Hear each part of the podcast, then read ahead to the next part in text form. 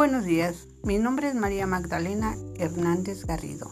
Soy alumna de la Universidad IEDEP en Jicotepec de Juárez, Puebla, y estoy estudiando la carrera de psicología.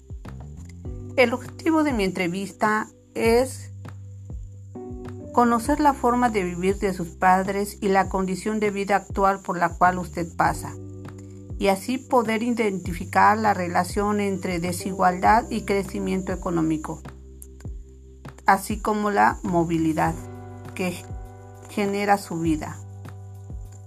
Con el permiso que me otorga, doy inicio. Estoy con un masculino de 56 años de edad, originario de Jalpan, cabecera municipal de Jalpan, Puebla, con domicilio actual en calle Independencia sin número, Jalpan, Jalpan, Puebla. ¿Dónde nació? En Jalpan.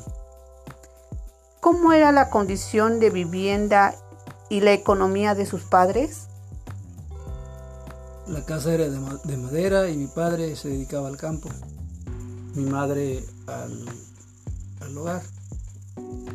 ¿Qué grado de estudio tiene? Secundaria. ¿Causas de no haber seguido estudiando? Por cuestión económica. ¿Considera que sus padres ¿Tuvieron la oportunidad de estudiar? No. ¿En dónde ha trabajado y a qué se dedica actualmente?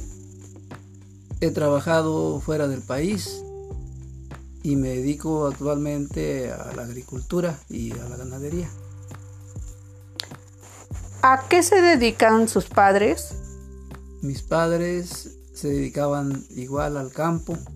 Mi madre está en el hogar, mi padre ya no vive. ¿Cuántos integrantes de la familia eran? Nueve. ¿Qué nivel de vida tiene en comparación al que le dieron sus padres?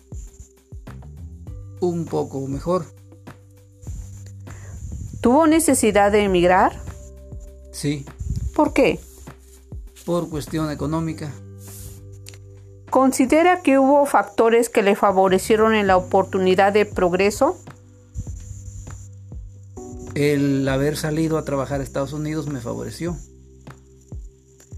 ¿También tuvo factores que lo limitaron? Para progresar aquí en México, pues sí, me limitó el no haber estudiado. ¿Podría darme su punto de vista con un mensaje a los jóvenes que son las futuras generaciones?